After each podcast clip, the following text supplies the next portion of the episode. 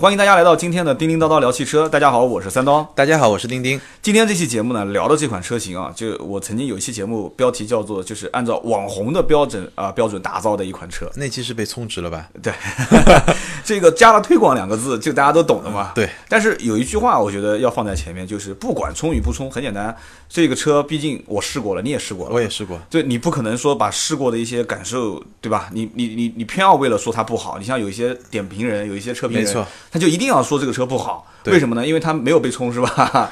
他就必须得挑出点毛病啊。没错，所以也不至于，这车什么都可以不用去解释，用订单来说话嘛，对吧？是。到现在为止，应该两万多张订单了，对吧？对。好多一些终端的 4S 店订车大概都在三个月左右。对。然后呢，这个吉利博越，我们就可以今天聊一聊。没错，丁敏也很想聊，是吧？对，因为我看三刀好像去参加了他们那个上市会，对吧？对，上市你没参加，上市我没参加，但是我们俩试都是在同一个城市，都是在安吉嘛。安吉，对，因为我早两个礼拜正好去那边试马自达 MX 五，这个下期我们会聊。你前脚刚开了我后脚来啊，对。然后你你走了以后，我又到那边去试了，专门试了一下那个博越啊。就是你试完 M X 五，我去试博越；我试完博越，你又去试博越。没错，对，大概是这样的一个行程。所以，我们跟这车还是多少有些缘分啊。没错。然后呢，这个车本身现在，我觉得最引起大家关注的就是一开始网上都在讲说，可能起步是十二万多。没错。然后很多人都说疯了，说十二万多怎么卖啊？这个车。对。然后好多一些相对负面的一些新闻都会出来啊，但我不知道是是有意的还是无意的。然后长城开始官方降价。对，长安开始官方降价，对，两个车一个官降到九万多，一个官降到八万多，是。然后很多人讲说这车别卖了，一上市估计就就不会就歇了。结果那天我因为我在直播现场，我是斗鱼跟战旗两个平台同时直播，是。当公布价格的那一刹那，整个屏幕全部都刷屏了嘛？是因为它起步是九万多块钱嘛？对。然后九万多在。是因为它是二点零跟一点八 T，对，所以拿不到国家的这个购置税补贴，所以官方再补给你四千到六千，对，所以这样子一补，然后正好心理上又有一个特别爽，是吧？啊，感觉中国人不买便宜货，但是喜欢占点小便宜，我觉得全部摸中这个消费者的一些点啊，所以我不知道你怎么评价。呃，现在基本上降两万、降三万，这个就是一个常规打法，就是我先公布一个高一点的预售价。然后我降两到三万，成为一个正式的这个上市的官方指导价。嗯，这个其实好多品牌、好多产品我们都看到，就是个营销模式，这是个营销模式，让大家一开始觉得，哎，这个产品定位是比较高的。嗯，包括很多很多车也是这样，我先先一个比较高配的东西来拔高自己的定位，然后往下走，让你觉得，哎，性价比还挺高的。但是这个也只能玩个一两次，前面几个人玩好以后，后面人如果再大家都知道，对，万一以后有人说个真话，说我们这次预售是十万，大家一想，我的天，那也就八万块钱的车。那万一一上市，结果真的就十万，那怎么办？心理落差太大了啊！是，所以这个也是这营销手段。但是这个车确实，呃，我们现在从就是二点零和一点八 T 两款车来看，在市面上，你觉得它的竞争力到底是因为价格性价比高吗？还是说这个车确实开起来感觉不错？我虽然开过了，但你更专业嘛？呃，我觉得两点吧。第一点就是这个车，我觉得实力非常的均衡。嗯，其实早几个月，早几个月，就这个车还没有正式的。呃，官方的图片发布之前，我就去过吉利看过这个车。就吉利当时邀请了，应该就两家媒体，我和另外一个魏老师，魏金桥老师，就一块去看了这个车。汽车公社。哎，对，一块去看了这个车，然后大家也聊交流了一些想法。但那个时候呢，我的感觉就是说，它的内饰特别漂亮，嗯，但外观呢，我觉得觉得一般。但我看到真车以后呢，外观好像比我当时看的那样车又 又精细化了一点，就感觉还不错。可能加了一些镀铬饰条，对对对。然后可能他做的，因为实车嘛，那个时候是个样车嘛，工程车，工对工装品质的感觉会更好一点。嗯，所以我的整体感觉就这是一个很平衡的车。比如说外观，外观我比较喜欢的是正前脸的那个四十五度角那个角度，嗯，它的腰线，然后它的。前脸还挺大气的，包括这个，呃，悬浮式的车顶，现在很流行的一个设计。对对吧？C 柱直接变成黑色。没错没错。然后我不是特别喜欢是尾部，因为我觉得它的这个尾灯有点往上翘。就一般高档车是怎么样？高档车尾灯都是会往下压一点，对，让你给很稳重。它往上翘呢，会可能比较动感一点吧。但是我个人不太习惯。当然，外观本身也比较见仁见智。对，呃，我前段时间看是哪个测评人，当时其实评价的时候，倒是觉得说 C 柱这个位置设计的很好看，嗯，尾部没怎么点评。但是我其实，在节目里面点评的就是我跟你的观点一样的，我觉得就是对，就是尾巴是，我估计它下一代改款应该会在尾灯和尾部的这个后备箱设计上面会做一些修饰啊，因为它现在的尾灯都是在车身的上半部，甚至是在上面百分之四十，感觉上有点。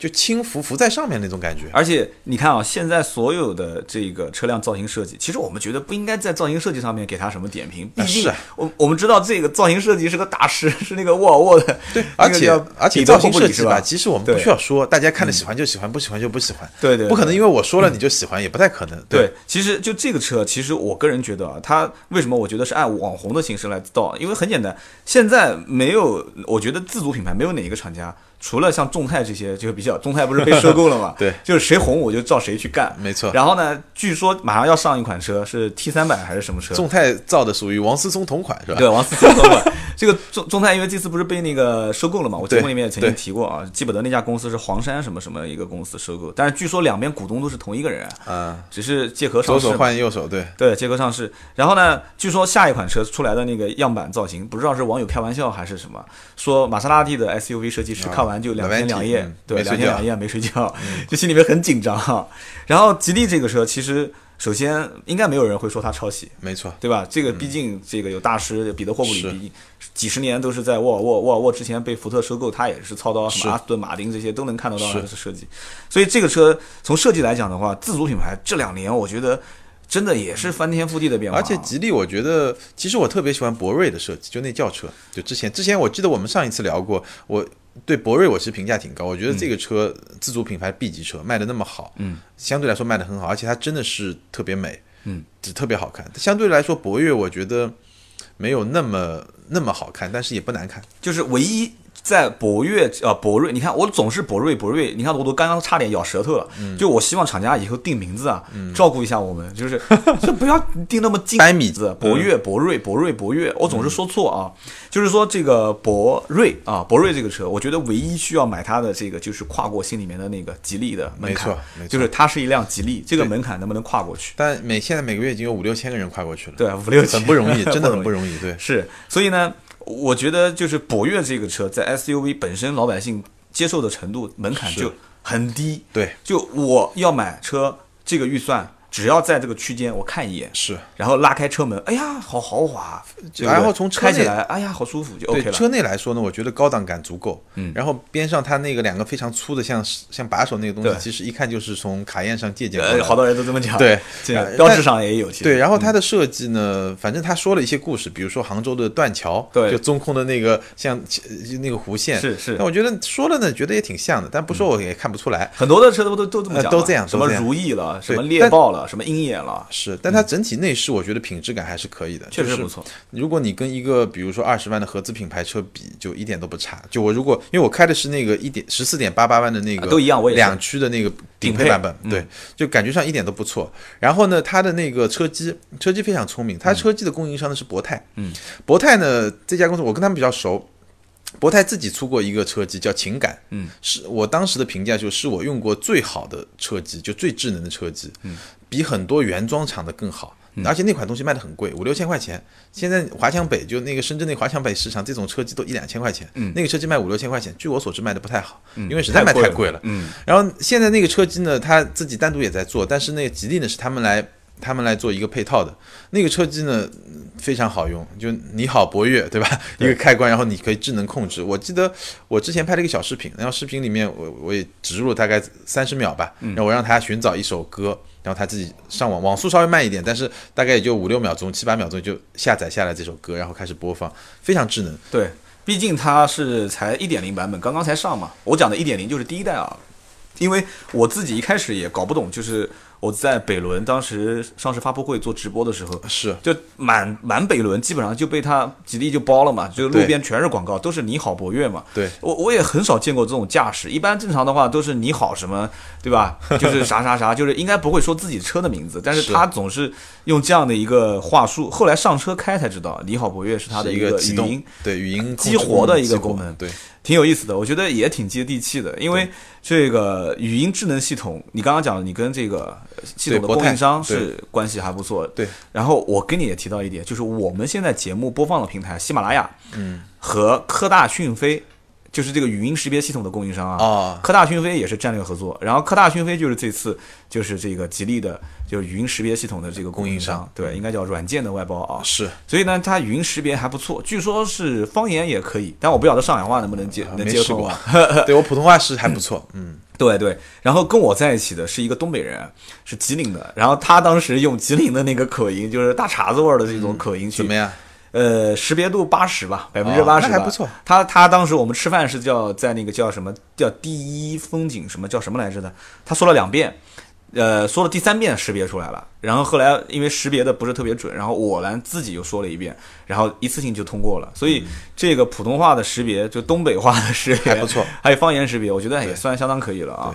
然后开起来的感觉呢，我觉得这个 1.8T 包括它自己的这个变速箱六六速的变速箱，整体的匹配呢，应该说，嗯，感觉还挺不错的。应该说，就是说它的感觉呢，不是那种激情四射，比如说你一脚地板油下去，它就会非常的，比如说突然之间转速拉得很高，然后冲出去，没有，它跟这个大众的还是不太一样。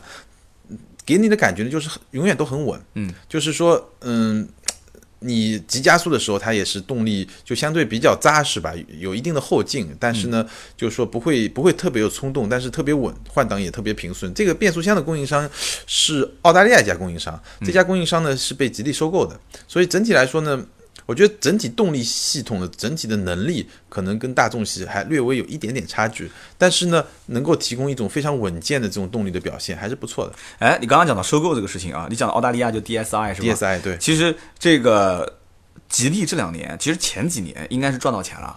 赚到 赚到钱之后，兜里面有钱之后就开始收购了。其实收购也是靠机会的，没错，不是想收就收嘛，对吧？把沃尔沃收了，然后又把这个变速箱的公司收了。对，我记得前段时间我们聊到这个，我有一期节目说到，呃，这个有一家变速箱叫邦奇动力，说国内很多的一些车都在用它嘛。是然后正好有一个听友巧了，这个听友也是这个广汽的一个一个工厂研究院的一个什么什么一个研究员，哎，还是可能是个领导。他当时发一条信息给我说，广汽当时我们就想收他，但是我不晓得这个是不是不能说啊。嗯，但是因为考虑到可能价钱问题，包括他的很多一些其他的内部的问题，就没有把这家公司给收掉。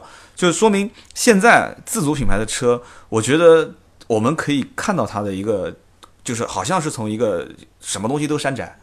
什么东西都外包，然后现在开始有些有些公司开始买过来了。对我前段时间讲博越的时候，我看到很多人评论是这么讲说，而且在呃，我记得在安吉现场，我我们作为媒体在现场也可以听到很多声音，就是上面有人在说话，底下有好多人在聊天嘛。是，然后我听到有很多人在讲一个观点说，啊，没什么好骄傲的，不就是把一堆技术拼在一起嘛？嗯，这个观点你你是怎么看的？我觉得首先看你这堆技术是谁的嘛，嗯，就是总归有一个学习的过程嘛，而且你把一堆技术拼在一起，你有本事把这些技术拿到手，也是一种。当然，这个是一个阶段了。其实我们知道，一百多年前，美国也是一个山寨大国，对，日本也是，对，都是啊。但是可能通过一段时间，可其实美国花了很长时间，美国花了一百多年才从山寨国变成一个，就美国基本上从内战之后嘛，嗯，就一八六几年之后，然后一直山寨山寨山寨到。反正花了很长时间吧，对最后变成一个就比较强，因为强了以后，他就没地方去山寨了嘛。对，那我觉得我们现在其实包括我，其实特别尊重像吉利这种公司，就是对它已经从山寨开始，或者说已经有相当一部分走出已经不是山寨了，嗯独立研发的这么一个过程。对，当然众泰这种我们就就不说了。对，众泰毕竟呃我我没想到最后玩了一手说上市，不，而且他最后就是他好像把山寨变成了一种就是炫耀，对，嗯炫耀就很自豪，这个好像对，就是能被我众泰看中的，你应该感到开心。没错呃这个应该是这种感觉啊。是就是确实也是吉利现在，呃，怎么说呢？我节目里面曾经讲过，就是现在他想走出就原来那种又是山寨又低端又怎么样怎么样的路线，嗯，然后中间尝试过很多，包括比方说尝试过呃从一个品牌分支成很多品多品牌，然后想把高端低端分开，后面发现不行。对，然后后面发现你越想分开，别人越会去往上面靠。你因为你想你想把自己做的高大上，我觉得其实跟我们做自媒体很像很像哎。其实因为你没有资源把这么多品牌都做大嘛，对，我觉得真的跟自媒体很像。就是我当时为什么想到，就是说，哎，我想列个标题，就是吉利博越和网红非常像。是就是你要如果接地气，然后你把消费者的这些点全部切准了，然后你造的这款车，你看它这次的广告几乎就是大白话，不能再白了嘛。好看好开好智能好智能，好看好开好智能。是我觉得就有点像以前就是家用电器的那种广告，对吧？掌握核心科技，这个还算好了。还有比方说什么高露洁没有蛀牙，是是 对吧？然后就就类似这种，就是已经是大白话，白到这个牙齿已经这个能看得到这种这种地步。所以我觉得现在互联网的传播啊，其实现在这种快节奏的传播，就没有时间给你一个就是二次、三次转换的机会，没错。一针见血，一见到底就 OK 啦。对，所以我觉得，就从产品角度来说啊，就刚才也说了很多，然后我觉得它的包括底盘的这种这种，首先是偏舒适，嗯但是你在过弯的时候，无论是中速啊还是低速过弯的时候，它的这种对侧倾的控制也非常好，就整体感觉就挺舒服的。然后我觉得整体来说，这款产品它非常的平衡，就你从短期的试驾来说，没有特别明显的硬伤。对我刚上车的时候，其实我对它的刹车当时是没有适应。你刚上车有没有对，刹车稍微有点软，对稍微有点软。那如果说它有什么不好，其实很容易挑出来嗯了。就我觉得，呃，有几个小的地方不好，还有一个就是让大家不是那么放心的地方。嗯小的地方呢，比如说，我觉得它那个屏，就是我刚才提的一个特别高大上那个嗯博泰提供那个屏，它有一个小问题，就是在阳光比较大的时候，这个屏的反光比较厉害。就我我不知道你试驾那天天气怎么样，我试驾那天我反正觉得太阳特别猛的时候，你这个屏看的就不太清楚。啊，其实我觉得还好啊，因为我当时觉得这个屏幕它毕竟我们试的是高配，你也是高配对啊，也是同一这个屏幕当时进到隧道之后，它那个因为有自动感应嘛，它屏幕还会有一个亮度的切换。对，这个是一个比较常见的功能了。嗯那我刚才说的是，它在就是呃阳光特别炽烈的前提下，就我看觉得有点炫目，就是不是特别清楚，嗯可能这个反光做的不是特别好。然后还有一个小的细节，就是说，因为它有一个运动模式嘛，它有好几个三个模式，运动、舒适和经济，好像。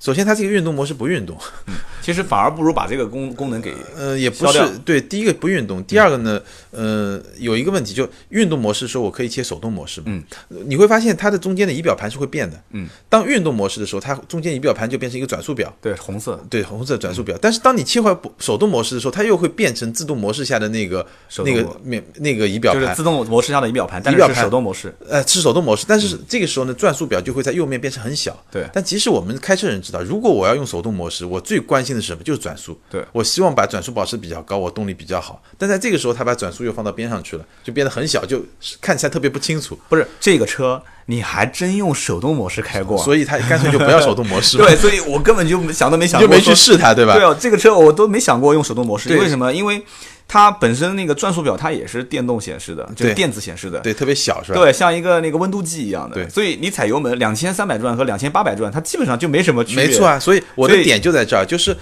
你当运动模式给你切手动的时候，既然你运动模式已经把转速表放那么大了，嗯那你应该在手动模式的时候继续把转速表放那么大，而不是重新变小。对，软件可以优化，因为它毕竟是电子屏幕嘛。对。然后对于这个电子屏，其实我也可以提一点小小的意见啊，嗯就是说我不知道到底是供应商的问题，还是这个版本的优化的问题，就是这个电子屏幕。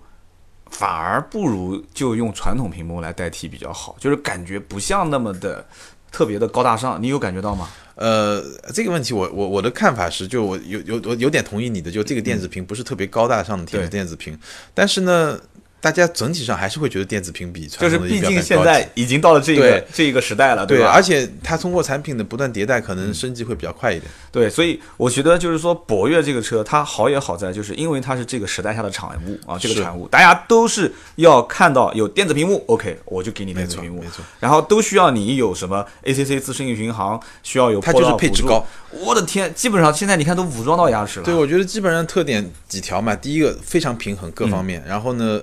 比较强调舒适，嗯，安静性也不错，动力性也不错。虽然不是激情四射，但是该有的都有。然后底盘的这种整体性也不错，然后配置又特别高，价格又比较低。嗯，那唯一可能大家会有点不放心，包括我也没有办法非常短的试驾的过程中能够体现出来，就是它的稳定性和可靠性。那可靠性问题其实是所有的品牌，一个新的品牌或者一个要往上走的品牌必须要面临的问题。是的，对，这个是需要时间积累。这就是刚刚我讲的，我说上面这个领导在说话，然后底下我听到媒体有人就发出这样的声音说，呃，没什么好炫耀的，反正就是把一堆的这些供应商的东西全部拼在一起。是但是这个必经的，这是一个每家车企必经的阶段。阶段，毕竟，而且这个车子的外形设计，你说拼哪个的，没什么可拼的。你要而且，嗯，对，而且我觉得吉利这两年的发展确实非常快。你的产品就是说，我我我可能需要到三年、两年之后，我才能说这个它的，比如说整个体系的可靠性啊、质量的这种提升到一个什么样的程度。但至少从我们试车的角度来说，比如说我一天的试车，我能发现这个产品从功能性、从它的这个呃能够满足我们日常使用需求上来说，已经是品质提升了非常多。对很多人其实都看一些细节，我不知道你有没有看过吉利的这个博越的油箱啊？啊，没看过，我我这个人喜欢就是巧，我当时没加油，对你没加，我也其实没加油，但是呢，我当时打开油箱盖的时候，我发现一个小细节，就是它旁边有油箱盖，你你自己的车，包括我的车，嗯一般上面要不就是个小插口可以插上去的，对，要不就是小挂口可以挂在上面的。对，可以放在上面。它旁边有一个挂口，但是油箱盖的旋钮上面没有可以卡在上面的地方。哦，然后我还问了旁边的人，我说这个这个设计不太对啊，嗯。我说这个应该怎么卡？他说就这样子往上面一挂就行了，所以松松垮垮的挂在上面，就是斜在那个位置。质感不是很好，呃不是，它没有设计那个口就，不好用。对，所以它下一代产品，如果真的官方有人听到这个节目的话，可以看一看这个油箱盖的设计啊，是小细节，这个没什么太太上大雅的。但是关键问题在于，就这个车确实买它的人，估计多数是希望买回来之后，就像丰田这些车一样的，说，哎呀，这个开个五六年，这个车子没坏，对吧？车子没坏，先保证这个车五六年都不坏，然后现在品质大家就认可你。我估计五六年之后，这个品牌再往上拉一个档次，一点问题都没有。对，如果能做到这一点的话，然后我们也很开心啊。是我觉得还是让大家感觉上挺开心的。对对，然后呢，我想下面一个就是跟你聊的话题，就在于吉利博越现在如果说定义它火的话啊，就是因为刚上市，之前还有几个老大哥，比方说哈佛、是长城哈弗 H 六，包括长安、长安啊 CS，包括这个传奇。传奇销量也很大，嗯对对，传奇的 GS。那反过来讲啊，这两年谁的日子不好过的呢？呃，我觉得慢慢的大家的都会竞争越来越激烈，因为这两年我们看到去年，比如说一五年吧，整个轿车市场就整个乘用车市场嗯，涨幅很低，我印象中是一个个位数，嗯，三还是五吧，但是 SUV 仍然是三四十的涨幅，嗯，就是说你说现在日子谁不好过呢？肯定有些不像以前那么好过，嗯但是整体还是好过，因为这个蛋糕还在急剧的膨胀嘛。但吉利其实来的已经比较晚了了，这个就有点像什么？我刚刚就想讲的，就是网红模式，然后自媒体模式。现在就是自主品牌开始发力了嘛，大家都觉得说，哎，就是不管车造的好与不好，原创不原创，有没有技术，反正我现在造的是老百姓想要的，没错，就 SUV 嘛。然后现在 SUV，前两天我采访了一个开了三年的赛欧的一个一个一个一个，我打滴滴快车的一个嗯车主，这哥们儿当时讲八万块钱落地这个车，我说现在再八万块钱给到你，你买什么？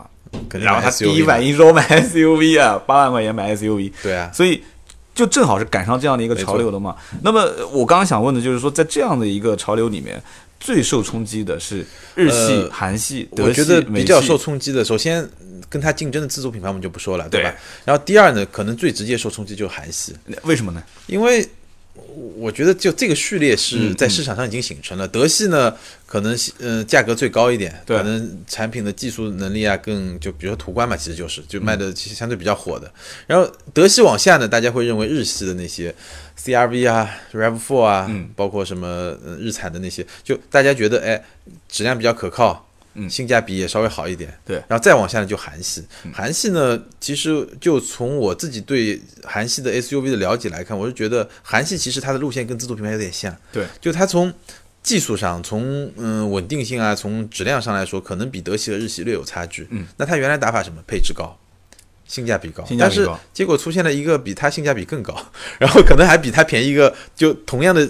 同样的配置，同样的这个产品的基础上，还更还比它便宜一个那么三四万、四五万的博越，所以嗯对韩系的这些 SUV，我觉得冲击会比较大。对，当时长城哈弗 H 六上的时候，包括长安也上了，然后再江呃什么江淮啊这些都开始上 SUV 的时候，其实现在我了解到终端的，像你讲的一点没错啊，就是韩系品牌，特别是以起亚、现代这两个为主的，日子非常难过，因为轿车本身不好卖。对，然后他们一共就有那么几款 SUV，对，这几款 SUV，然后又要前怕狼后怕虎的，这两年 又得增加配置，又得降价格，就因为它原来的打法就是性价比嘛，对，结果出现了一堆性价比更高的 自主品牌的，对，早在我大概半年多前，我就预测过，我说韩国车今年日子，二零一六年日子一定不好过。首先是。首先是官降，就是今年它应该上新款车型发布的时候，会官方把很多车的价格调低一些，调低，就是嗯，终端你在让价的时候就不至于说一下来上来就两万三万，对，太难看嘛，对吧？对。然后，然后这个第二一个，我们现在看到的自主品牌其实也是一片红海。是我今年预判的就是 SUV 这个市场，今年在国内也会有自己人拉自己人下水啊。会，就是好像这好像是一个习惯啊，中国人开就这条街上开一个饭馆，旁边叭出现一因为你想去年增幅可能在百分之四十几吧，我如果没记错的话，对 SUV 今年不可能那么高。对，如果你降到百分之十几、二十几的这个增幅，那一下子这种竞争会非常激烈。所以讲到国内的自主品牌，有一个品牌，我我也是看到你列出来说，今天想把它放在一起聊的，是就是观致。对，因为观致这个品牌特别有意思，我为什么会把它想放到一起聊呢？我觉得有两点。嗯，第一点呢，想跟大家分享一些想法，就是说，观致、吉利，包括博越这些产品，就是说它是代表了。吉利和奇瑞两个中国自主品牌里面比较有代表的选手，他去挑战一个合资品牌的这么一个代表吧。嗯，但他的打法不一样。吉利他可能打法是通过，哎，我我我自己发研发这么从博瑞到博越，我来提升这个产品力，我我把自己品牌往上拔一拔，嗯，对吧？但是吉利是第一个手段，吉利的第二个手段呢，就收购了沃尔沃，对对吧？吉利第三个手段呢，就是。接下来他会跟沃尔沃联手推出一个 CMA 的平台，然后创造一个新的产品去打吉利和沃尔沃中间的这么一个呃比较终端的品牌，那是吉利的打法。奇瑞打法什么？奇瑞打法，奇瑞也有几招。第一招呢就是官职，通过他跟以色列的一个投资基金嘛合作，就是。真的是高举高打，他找了 Mini 的总设计师，找了宝马 M 部门的总工程师，非常国际化的一个团队，然后来来来打造产品，但是一直是叫好不叫座，花了不少钱啊，花了不少钱。就从观致三开始，其实它这个产品都产品力其实不差，尤其是观致三，我印象还挺深刻的。当时打的是速腾嘛，嗯，结果是惨败，就就惨的不能再惨的惨败，就是速腾根本当时就一觉睡醒，发现哎旁边怎么多了一个人跟我干，就但但但还没干呢，就自己就完蛋了，对，就一一点机会都没有。然后从后面他。他后来很多人事的变动嘛，嗯，他董事长也下台了，后来又上来一个美国人墨菲嘛，以前通用中国老大，然后后来墨菲也走了，就在这个过程中，其实他已经把自己的身段往下降了。对，今年官降很多嘛，今年对，如果他当年对应的是速腾，就是自主主流品牌里面最高端的大众，但是价格走博越这个路线是吧？走吉利路线，但是没有他 那就好了是吧？对他当年的是什么策略？就对标大众、速腾，速腾什么？A 级车里面最。高的一个标准，嗯，然后现在呢，它把自己身段往下，你看那个观致五的 SUV，就是这个体型跟博博越差不多的那么一款车，它对标什么？对标韩系车，嗯，对标就是我刚才说的起亚、现代啊这些韩国的 SUV。嗯，那这个我们把价格大概给大家一个概念啊，就如果我拿博越做一个标杆，途观比它贵多少？七八万，嗯，同样的配置，嗯，七八七八万到十万，七八万到十万这么一个价格区间，比它高。然后韩国车比它高多少？四五万。那这个。观致五 SUV 基本上就对着韩国车，这个比它高四五万。嗯，那从观致角度来说，它其实已经把自己的身段往下降了一点。但是我们比的一些不同的车型，比如说它的入门款啊，它的高配版这些性价比，你会发现，其实博越的性价比比观致还是要高很多，就差四五万块钱的车。配置、动力，至少从这些表面上看得见的地方来看，其实差不多。对，就是十，呃，应该这么讲，就是十万往上走，然后到二十万区间这个阶段，其实很多老百姓对钱、对一万、两万、很敏感，八千很敏感。如果是五万，就非常敏感。对，在这个区间里面，就你如果说一旦要是定价定的不合适，很容易出问题。对，然后速腾本身其实。呃，我印象中在 A 级车里面，一直老百姓认为它就是一个价格很高的车型，标杆就最高的，对，价格最高的。其实如果说要打它的话，我当想啊，其实做一些类似什么样的营销活动呢？就比方说啊，速腾的首付全款买我的车，但是这个这个我估计他可能听得腿都软了。速腾首付的话，就拿冠军版来算，也要将近二十万左右啊。是速腾冠军，然后首付的话六七万。哎，你搞个活动抽个奖什么的，这个呃临时性的促销一两次，搞点噱头，你起码你得让他，对吧？你你你得要首先立一个标杆，然后再用一个营销事件让大家知道你。是，如果你你都没有让很多人知道，说看到旁边有一辆车开过去，大家会去问说这什么牌子啊？那这就很痛苦了。然后知道了这什么牌子之后，又说不出个一二三，就而且如果说出一二三，还说出它是跟奇瑞有点关系，这就是他很痛苦的一件事情，对？对所以观致呢，就嗯，从观致三呢一直就叫好不叫卖。那观致五 SUV 呢，我们且且得看它卖的怎么样。嗯，但我觉得它要像博越那么火，几乎是不可能。但是呢，它毕竟基数可能也不是很高，它如果真的就。怎么说呢？它比自己更好，这个我觉得还是 基本上没什么问题。比如说博越，如果一年卖个一万五，嗯，一万五朝上，这个是比较成功的。一个月一个月，一个月，对啊，一万五那如果说观致，我觉得稍微低一点，几千，对吧？我觉得他也能满意。但他估计自己也不想是停在几千这个位置，他肯定也是希望能卖一两万啊。他没没有没有，他肯定没那么想。如果他能够一个月卖四五千，他已经笑笑不动了，因为因为基础在那儿嘛。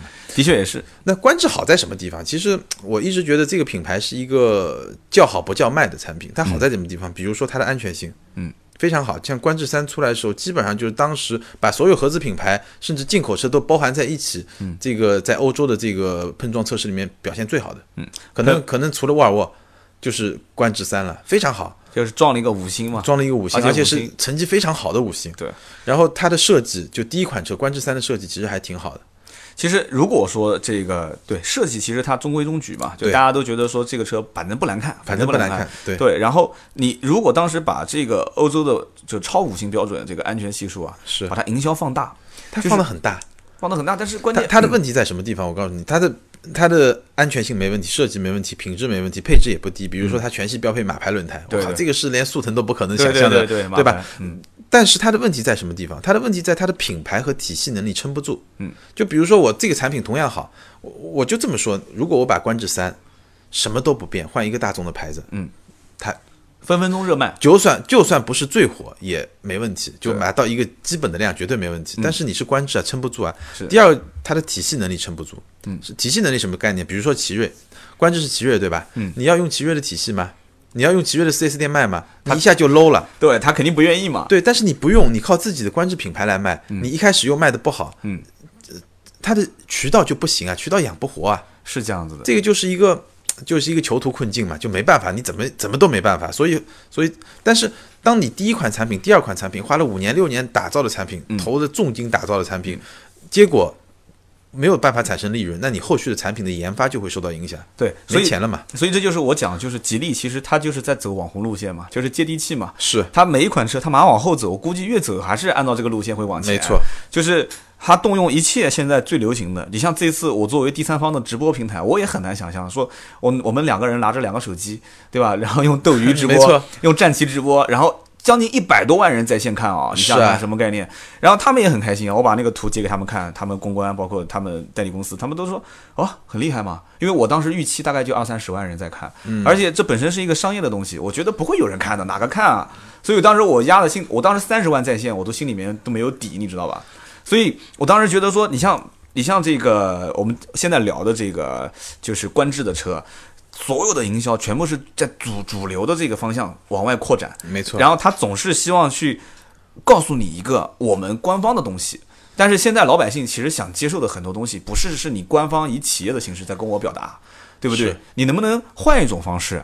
就是换一种，哪怕调侃一点，就不要怕嘛。这个车子按我讲，你就应该是先让大家先开上，能这么理解吧？先开，然后呢，这个定价我们刚刚其实简单一比，我我今天在一开始对比的时候，我我们其实已经录过一个版本了，是。但是我们发现就是没办法比，对，一比就差四五万，是。就是用观致的这个五，然后跟吉利的这个博越去比，一比就差四五万，因为一比就差四五万。其实我相信，就刚才我说的安全各些方面，就对。观致有一些博越所没有的价值，但是问题在于你在一个十几万的车上，嗯，你这些价值和你溢价，嗯其实它是不匹配的。是的，就像我我在做这个互联网创业的时候，我们做一个新车的特卖网站，当时 CEO 就说了这么一句话，我不是 CEO 啊，CEO 说了这么一句话，我提了很多方案，因为我是 VP 嘛，但是 CEO 就讲了这么一句话，说一切方案的前提条件是要让老百姓知道我们这个网站卖的车是全中国卖的最便宜的，就这一款。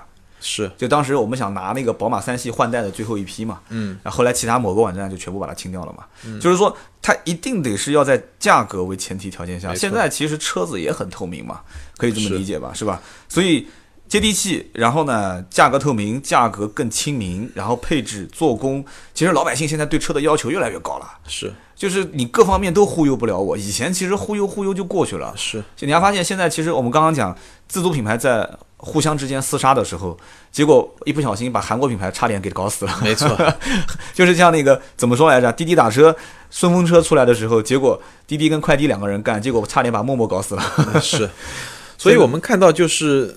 就我们为什么把这两款车放到一块儿？那第二个原因就他们都把途观作为竞争对手嘛。嗯，当然现在我们其实也聊的差不多，很多很多把途观作为竞争对手的这些品牌啊，嗯基本上名利说的是途观，心里想的可能就是那些韩国品牌。对，对其实韩国品牌也很郁闷，也很郁闷心想说你天天指着途观打，但是其实打的都是我，对，不是就打的是我了，也算是打我吧。但是其实你是对着自主品牌的同行在干，但是最后子弹炮火打的旁边全是我们这边，在我的地盘上面干仗，没错就是他们都很郁闷但是我觉得这是好事啊，首先老百姓都在得到实惠了啊，老百姓以前可能八万十万想都不敢想 SUV，但是现在基本上八万多九万多就已经可以直接上。你看这个配置二点零。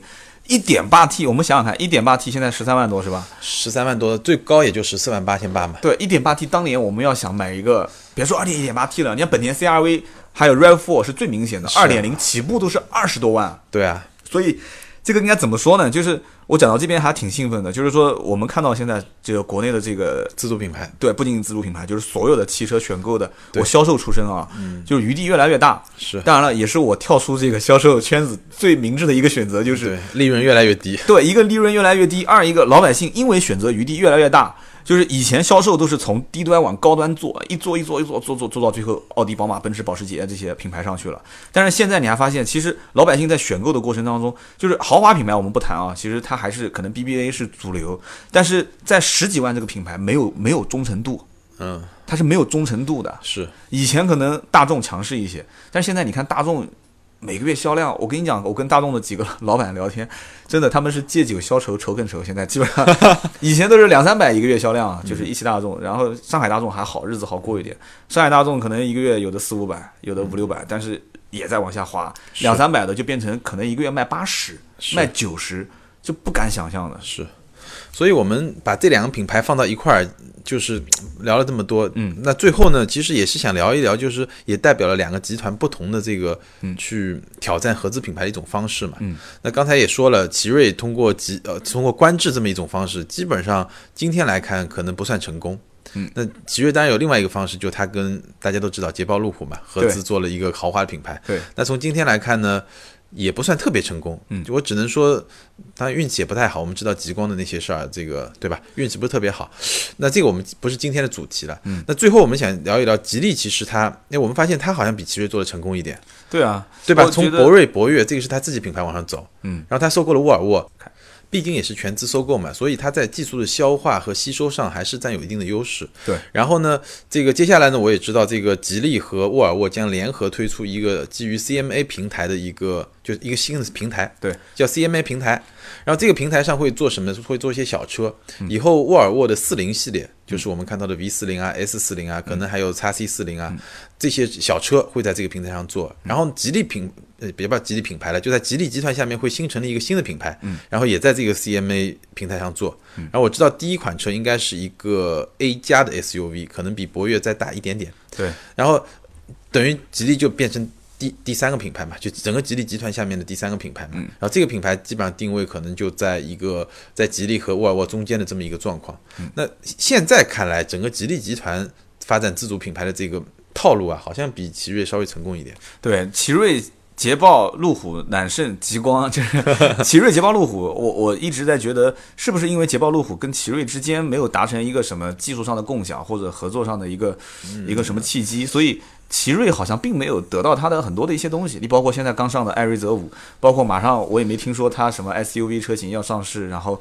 能看到这些影子都看不到。就我的感觉啊，就是可能这两个品牌它的磨合没有像没有像吉利和沃尔沃那么好。嗯，因为首先两个品牌的差差别比较大吧，就差距比较大。当然，吉利跟沃尔沃也不是说差距特别小，但是本身吉利自己的发展可能会更好一点。就是比较贴切，一个是嗯其实我们看大家的布局嘛，啊，其实奇瑞的布局也是低中高，低发展自己的，中观致高捷豹路虎。嗯，那我们且不说捷豹路虎怎么样，捷豹路虎其实还行吧，也不是特别好，也不是特别差，对吧？国产的，然后中间的就彻底毁了，就观致嘛。当然，其实我觉得观致五 SUV 这款车，嗯相比于观致三之前的产品，它的性价比啊，包括它的产品力，其实都还可以，尤其是性价比，其实已经提升很多。但问题是你身边的那些竞争对手也越来越强了。对对吧？那相对来说，吉利也是低中高。吉利呢，现在把高端的沃尔沃做的还不错，嗯，然后呢，把低端的吉利自己发展起来。那接下来就做中间的那个 CMA 平台的产品。对，那就说明现在还是浙江人会做生意啊。李董事长还是挺有才的。是的，行，那我们今天这期节目呢，聊了也快四十分钟了啊。我觉得我们从几个点上啊，包括最后我们拉了一个这个看上去比较高大上的一个结论是吧？对，观致的 SUV 的这个车型，我们进行了一些小的对比。我觉得其实每个人心里面都有一个自己的评判评判标准啊。是，反正不管怎么样啊，就是最终的销量是用来说话的，是不是？没。错。行啊，那么反正节目最后我们再跟大家说说，就是我们打广告最近对最近在做的一些事情。这个钉钉最近是在做这个小视频，对，做了一些小视频，对大家可以关注新浪微博名车之钉钉，对或者在秒拍上找名车之钉钉，都能看到我做的一些小视频。，我觉得你那个小视频做的挺精致的啊。啊不精致，特别快，就是属于。我觉得是属于一种怎么说呢，有点像视频日记啊，或者说视频随时随时的感受啊那种那种状态，用比较短的时间来给大家介绍一款车。对，那你可能是没有看到那些根本就一点都不怎么做的那些非常粗糙的视频。我觉得哦你还算就是又快又比较能让大家接受的这种形式。对对，然后微博上面可以找名车志的钉钉，然后包括可以搜“百车全说三刀”，我也在做一些视频，但是可能相对来讲跟你的风格不太一样。对所以呢，希望大家多多关注我们俩的动态啊。对，也可以在微博或者在节目下方给我们留言。是的，然后你们的留言我们将来会整理成一期节目，对对吧？然后跟大家来好好去唠叨唠叨啊。对，问答，是的，是的，好，行，那今天这期节目就到这里，听众朋友们再见，再见，听众朋友们再见，再见，听众朋友们再见，再见。听众朋友们再见。